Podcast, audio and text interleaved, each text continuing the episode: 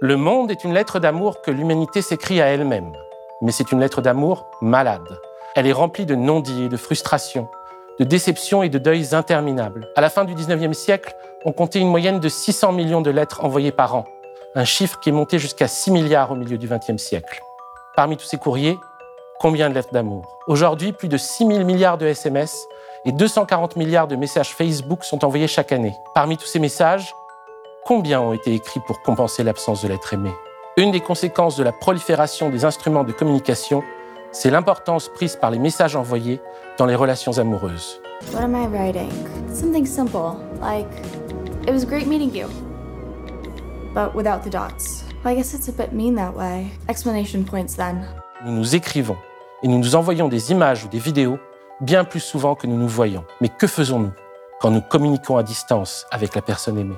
Entretenons-nous alors un dialogue complémentaire à celui que nous pourrions avoir lorsque nous nous retrouvons face à face Ou convoquons-nous alors entre l'être aimé et nous autre chose? Quelque chose que nous ne connaissons pas, quelque chose que nous ne maîtrisons pas, quelque chose qui apparaît dans l'espace qui nous sépare et qui, sans que nous ne nous en rendions compte, modifie jusqu'au sens même de cette relation.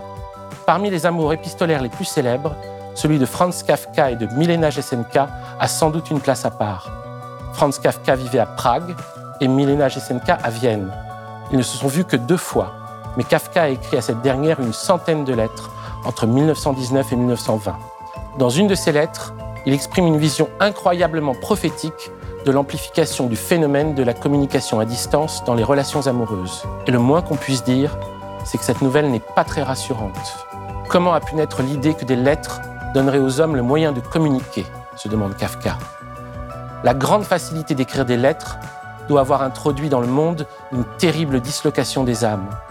C'est un commerce avec des fantômes, non seulement avec celui du destinataire, mais encore avec le sien propre. Le fantôme grandit sous la main qui écrit, dans la lettre qu'elle rédige, à plus forte raison dans une suite de lettres, où l'une corrobore l'autre et peut l'appeler à témoin. Les baisers écrits ne parviennent pas à destination, les fantômes les boivent en route. C'est grâce à cette copieuse nourriture qu'ils se multiplient si fabuleusement. L'humanité le sent, elle lutte contre le péril. Elle a cherché à éliminer le plus qu'elle le pouvait le fantomatique entre les hommes.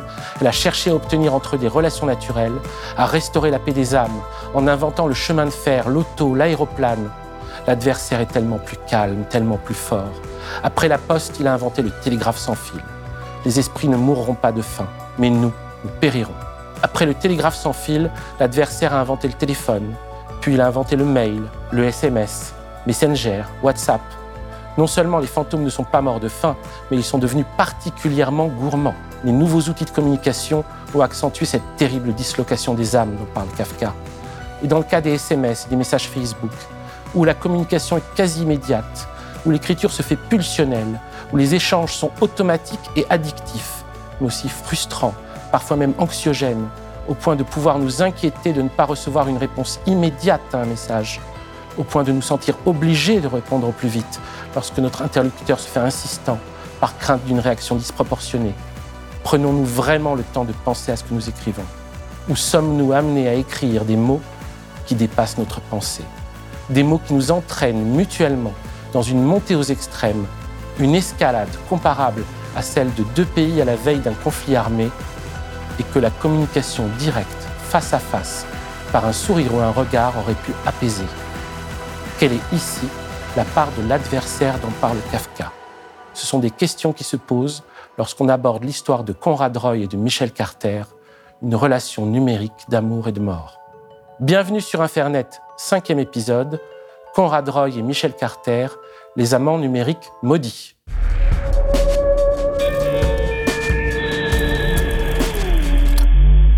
Notre histoire commence le 13 juillet 2014 à Fairhaven, dans le Massachusetts. La police retrouve le corps du jeune Conrad Roy, 18 ans. Il s'est suicidé dans sa camionnette dans le parking d'un supermarché. La veille, après avoir tout d'abord promené son chien, puis fait une balade sur la plage avec sa mère et ses deux sœurs, Conrad a quitté la maison vers 18h sous le prétexte d'aller faire une course. Il s'est garé dans le parking et s'est donné la mort à l'aide d'un tuyau de générateur portatif en remplissant sa camionnette de monoxyde de carbone. Conrad Roy est né le 12 septembre 1995 à Mattapoisett dans le Massachusetts, une ville dans laquelle il vivra toute sa vie. C'est un très bon élève. Il vient d'être diplômé du Rochester High School et apparaît même sur le tableau d'honneur. Il est sportif. Il fait du baseball et de l'aviron. Depuis deux générations, sa famille possède une entreprise de sauvetage en mer. Quelques semaines avant son suicide, il avait obtenu sa licence de capitaine de bateau, ce qui est assez impressionnant vu son jeune âge. Mais Conrad souffre de dépression depuis le divorce de ses parents en 2011. Il est également atteint d'anxiété sociale. Il a du mal à se sentir bien avec les autres. Il a beaucoup de pensées suicidaires. Il a même fait une overdose de paracétamol en 2012. Ce soir-là, il discutait en ligne avec une fille dans un groupe de soutien. Celle-ci a alors appelé la police, ce qui lui a sauvé la vie. Depuis, il est sous antidépresseur. Il prend du citalopram, un antidépresseur très controversé, et il suit une thérapie. Un mois avant son suicide, dans un journal intime vidéo, Conrad Roy se filme en train de se parler à lui-même. You just have to accept yourself as an individual. The hardest thing for me is to be comfortable in my own skin. Now I know, I know a lot of people tell me that I have a lot going for me. I have to be happy. I have to be happy. Il essaye de se convaincre de s'impliquer davantage dans ses conversations avec autrui. Il n'est pas heureux. Il y a quelque chose qui ne va pas avec lui, dit-il. Il faudrait qu'il parle davantage et surtout il faudrait qu'il s'active un peu. Dans ses propres termes, il se reproche de n'être pas assez proactif. Dès le soir de la mort de Conrad, sa mère et ses sœurs commencent à être bombardées de messages d'une fille qu'elles ne connaissent pas, même si Conrad l'a parfois évoquée. Il s'agit de Michel Carter. C'est le 12 juillet à 20h03, soit la veille de la découverte du corps de Conrad, que Michel envoie un premier message à Camdine, une des deux sœurs du jeune homme. Salut Camdine, c'est Michel Carter. Je ne sais pas si tu te souviens de moi, mais je sors encore avec ton frère. Est-ce que ta mère sait où il est? Puis un peu plus tard. Vous l'avez retrouvé? Non, répond Camdine.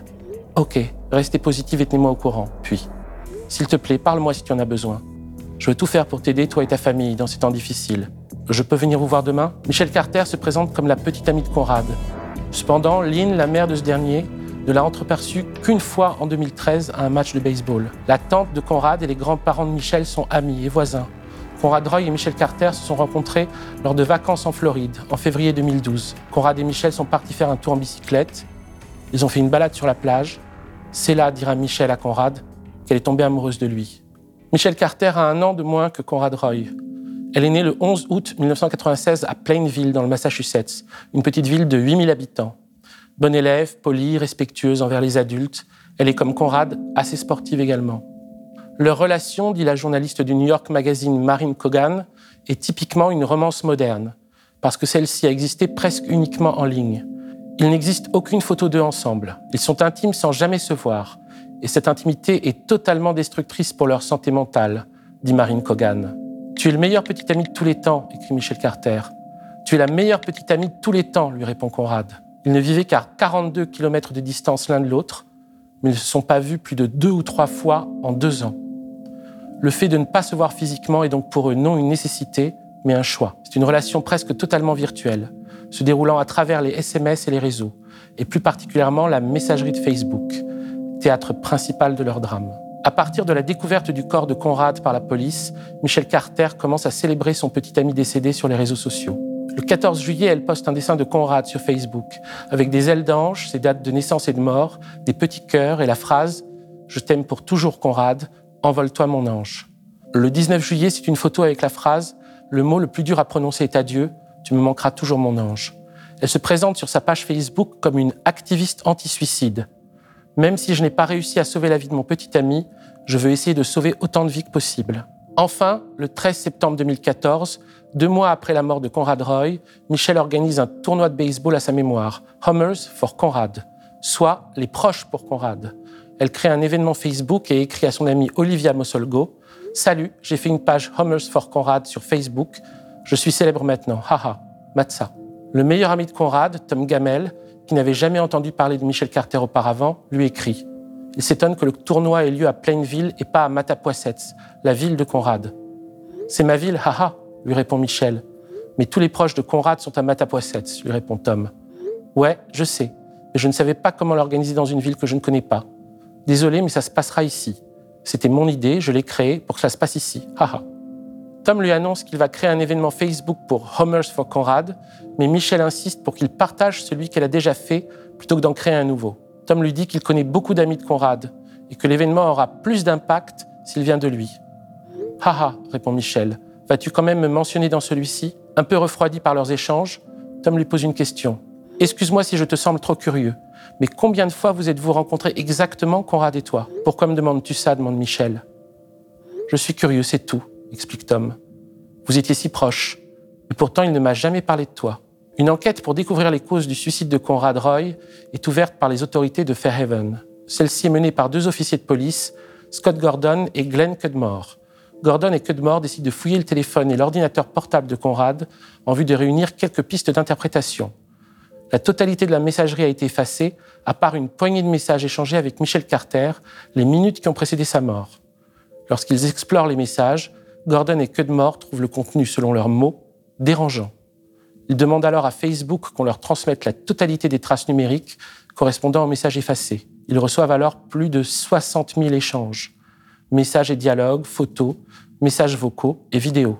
Si la question du suicide est évoquée dès le début de leur relation, et si pendant plus d'un an, Michel Carter essaie de dissuader Conrad Roy de se tuer, à partir de la fin du mois de juin 2014, celle-ci change radicalement de perspective. À mesure que l'on s'approche de la date de son passage à l'acte, Conrad Roy se fait de plus en plus hésitant. Il rechigne à mettre fin à ses jours. Il multiplie les excuses en vue de reporter son acte. Il se soucie de la réaction de ses proches. Il pense qu'il se ratera de toute façon.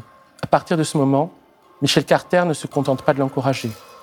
Elle va jusqu'à lui reprocher amèrement de ne pas mettre son projet à exécution plus rapidement. Elle le relance chaque matin, et parfois plusieurs fois par jour. Elle s'impatiente lorsqu'il tarde à répondre à ses sollicitations. Elle lui dit qu'il ne sera jamais libéré de son mal-être tant qu'il ne se sera pas tué. Et cette attitude se met à s'amplifier de façon incroyable le mois du passage à l'acte.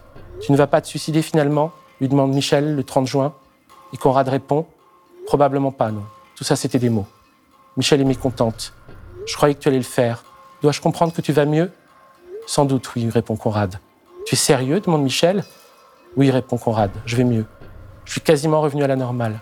Le 1er juillet, Michel lui écrit Je veux savoir si tu vas vraiment te tuer ou si tout ça c'était des mots. Conrad lui dit qu'il est déprimé et qu'il va sans doute se suicider malgré tout. Je n'arrive pas à croire que tout cela est en train d'arriver, dit Michel un peu plus tard. Quoi donc? demande Conrad. Que tu vas le faire, que tu vas te tuer. Tu vas vraiment le faire lui redemande Michel le 3 juillet. Ouais, répond Conrad. Ok, insiste Michel. Il n'y a pas de retour possible maintenant. Après une tentative ratée avec des somnifères, Michel semble extrêmement déçu. Je me sens comme une idiote. Pourquoi lui demande Conrad? Parce que tu n'as rien fait, répond Michel.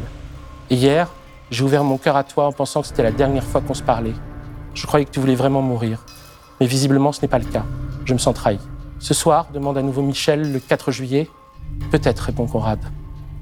T'arrêtes pas de repousser, commente Michel.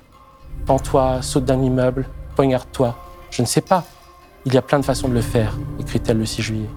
Quand vas-tu le faire? redemande Michel le 11 juillet. Je te dirai quand, répond Conrad.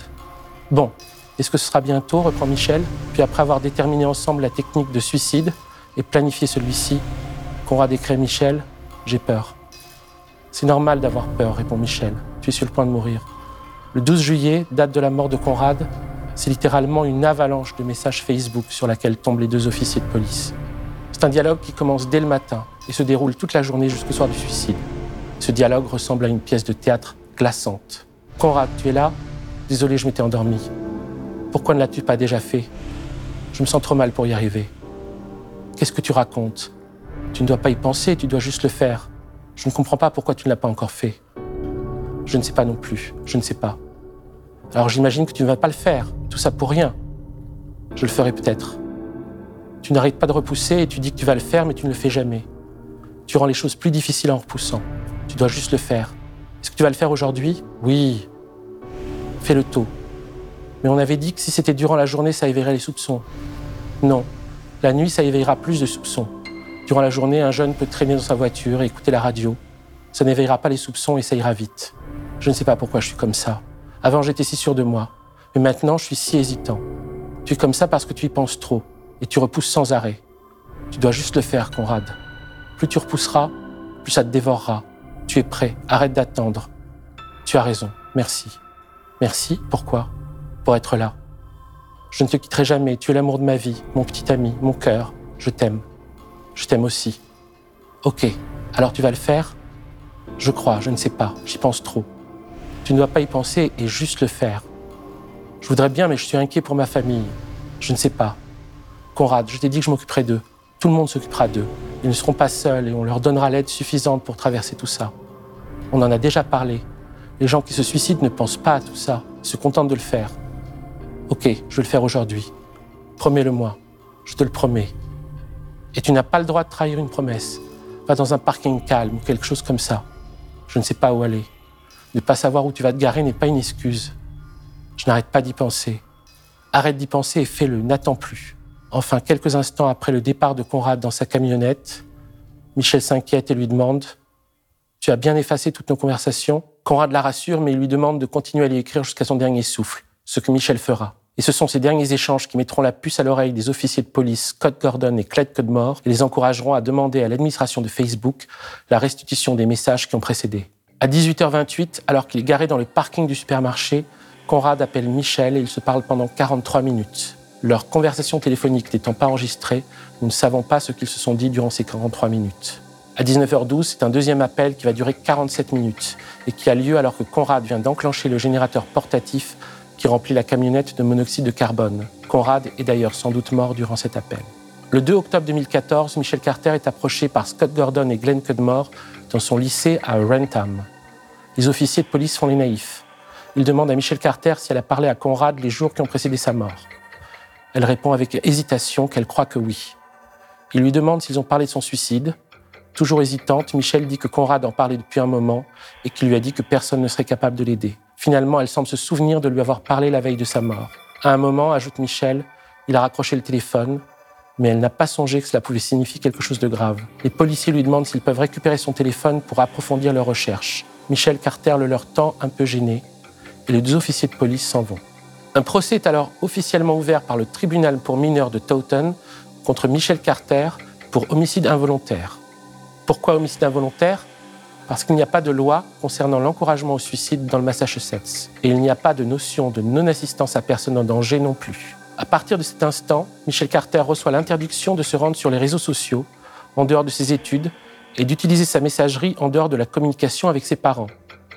C'est cette interdiction qui lui posera le plus de problèmes, et son avocat, Joseph Cataldo, ne cessera de faire des demandes d'annulation concernant celle-ci. La prison est peut-être moins inquiétante pour Michel Carter que l'interdiction de nourrir sa page Facebook ou d'envoyer des messages à ses amis. Deux ans et demi plus tard, le 5 juin 2017, le procès commence. Deux Michel Carter sont alors décrites par les parties adverses et celles-ci sont difficiles à réunir. Il y a la Michel Carter de l'accusation et il y a la Michel Carter de la défense. Les deux sont aussi distinctes que Mr. Hyde et le Dr. Jekyll.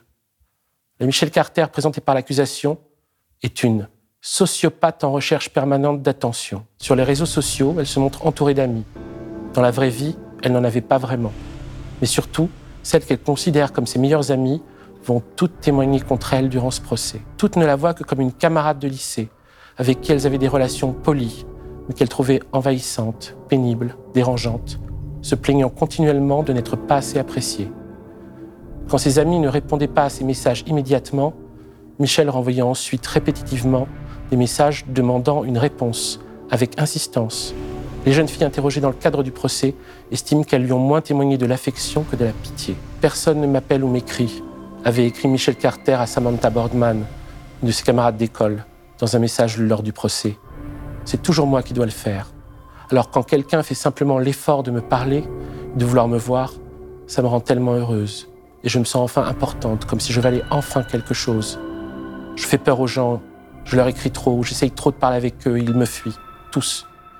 Et je suis seule à pleurer la nuit dans mon lit parce que je n'ai pas d'amis, à peine une famille, parce qu'ils ne m'aiment presque pas non plus la plupart du temps. Pour l'accusation, plusieurs éléments appuient l'idée que Michel Carter aurait sciemment manipulé Conrad Roy. Tout d'abord, elle a fait preuve de duplicité. Elle a demandé à Conrad Roy d'effacer leur conversation. Elle a joué l'incertitude le concernant auprès de sa famille le soir de son suicide. En outre, Michel Carter était tout à fait consciente de sa responsabilité dans la mort de Conrad. À Samantha Boardman, en septembre, alors que la police a récupéré le téléphone de Conrad mais ne l'a pas encore approché, elle écrit S'ils lisent mes messages, je suis foutu. Sa famille va me haïr et j'irai en prison. Et aussi, il est mort par ma faute, j'aurais pu l'en empêcher. J'étais au téléphone avec lui au moment de sa mort. Il était sorti de la voiture parce que ça fonctionnait. Il a pris peur. Et je lui ai dit de retourner à l'intérieur, putain. Pour l'accusation, Michel Carter aurait poussé le jeune homme au suicide pour en tirer le bénéfice d'une validation sociale inédite. elle aurait voulu obtenir le rôle de la petite amie en deuil afin d'accéder à cette attention qu'elle réclamait depuis des années et peinait à recevoir. Et en effet, après le suicide de Conrad, Michel Carter a reçu énormément d'attention de ses connaissances. Son statut de petite amie en deuil lui a apporté une sorte de notoriété sur les réseaux sociaux. Ses posts ont reçu beaucoup de likes. Son tournoi en hommage à Conrad a été un succès. Elle a reçu beaucoup de témoignages d'affection de la part de personnes qui, d'ordinaire, ne s'intéressaient pas à elle, qu'elle ennuyait. Elle est devenue quelqu'un. La Michelle Carter présentée par la défense est aux antipodes de celle-ci. Michelle serait une fille douce et gentille, mais excessivement malheureuse, mal dans sa peau, et qui souffrirait de nombreux problèmes de santé depuis son très jeune âge. Elle est atteinte de désordres alimentaires depuis l'âge de 8 ans, alternant des crises d'anorexie et de boulimie. Elle s'est automutilée dans l'adolescence et prend des médicaments contre la dépression depuis l'âge de 14 ans. D'après ses amis et sa famille, Michelle Carter était innocente, voire naïve. Elle ne buvait pas, ne se droguait pas et semblait n'avoir aucune connaissance des choses du sexe.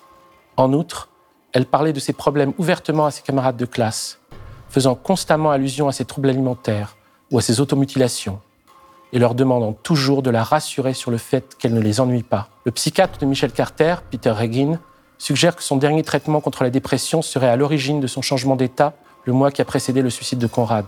De nouveaux antidépresseurs auraient déformé sa personnalité, ils l'auraient intoxiqué et induit des délires mégalomanes, la poussant à encourager Conrad à se suicider, à se suicider pour son bien. Ce serait la raison pour laquelle elle est allée aussi loin dans la volonté qu'il en finisse, alors que sa personnalité ordinaire, pleine de bonne volonté, aurait tout fait pour l'en dissuader, comme elle n'avait cessé de le faire l'année qui a précédé ce dernier mois.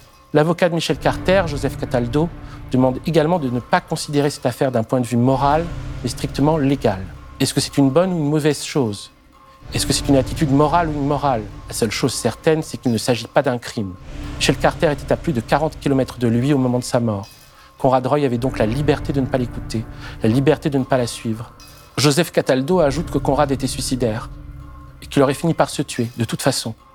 Pour conclure, si Michel Carter a en effet insisté pour que Conrad Roy se suicide en juillet 2014, c'est après que celui-ci l'ait convaincu pendant toute une année que le suicide était la solution à ses problèmes et le seul moyen pour lui de trouver la paix. Elle n'a fait qu'appliquer un programme que celui-ci avait écrit. Le 15 juin 2017, Michel Carter est reconnu coupable d'homicide involontaire. Sa condamnation est de deux ans et demi de prison, dont 15 mois ferme et le reste en liberté conditionnelle. Elle est remise en liberté pendant le processus d'appel. Michel Carter entre donc en prison un an et demi plus tard, le 11 février 2019. En janvier 2020, après 11 mois de peine, elle est libérée pour bonne conduite. Michel Carter a été, selon le porte-parole de l'établissement pénitentiaire, une détenue modèle. Elle a participé à une variété de programmes, obtenu un travail, a été polie avec les équipes et s'est entendue avec les autres prisonnières. Michel Carter est aujourd'hui en probation jusqu'en 2025. Elle n'apparaît plus sur les réseaux sociaux. Un détail étrange dont on parle peu, c'est le fait que Michel Carter ait continué à envoyer des messages à Conrad Roy après la mort de ce dernier. Le 16 juillet 2014, trois jours après la mort de Conrad, Michel lui écrit dans un message privé Fais de beaux rêves, je sais que tu es là-haut à me sourire. Je te sourirai toujours également, je t'aimerai toujours. Le 19 juillet, je suis triste de t'avoir laissé te tuer. J'aurais dû t'empêcher de le faire, je t'aime tant. Je te souris en regardant là-haut. Est-ce que tu me vois? Tu es mon ange gardien et je sais que tu me souris comme tu me l'avais promis. Le 30 juillet, je t'aime et tu me manques tous les jours. Je regarde les étoiles. Est-ce que tu me vois? Enfin, le 18 août, ça fait un mois que tu es parti. J'espère que tu nous regardes en souriant. Tu me manques un peu plus tous les jours. Je t'aime. Nous ne sommes pas dans le secret de l'âme de Michel Carter. Nous ne saurons sans doute jamais si celle-ci a été dans cette histoire cynique ou naïve, manipulatrice ou manipulée. Mais une autre hypothèse est possible.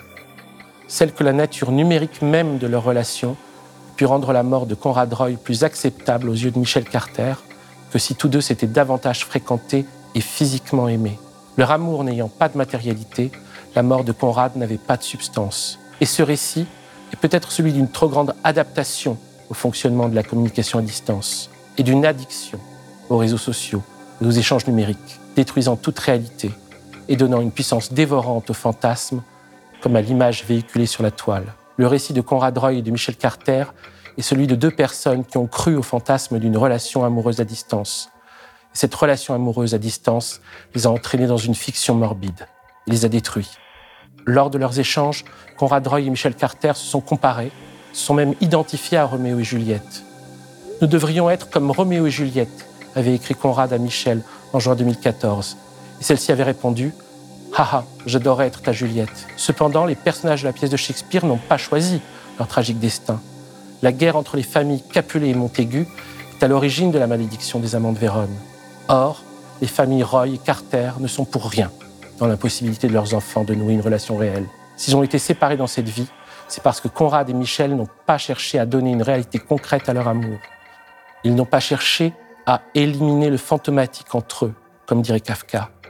S'ils ont pu l'un comme l'autre croire à un salut mutuel résidant dans le suicide de Conrad Roy, c'est peut-être parce que Michel et lui ont privilégié un amour désincarné, une relation purement numérique.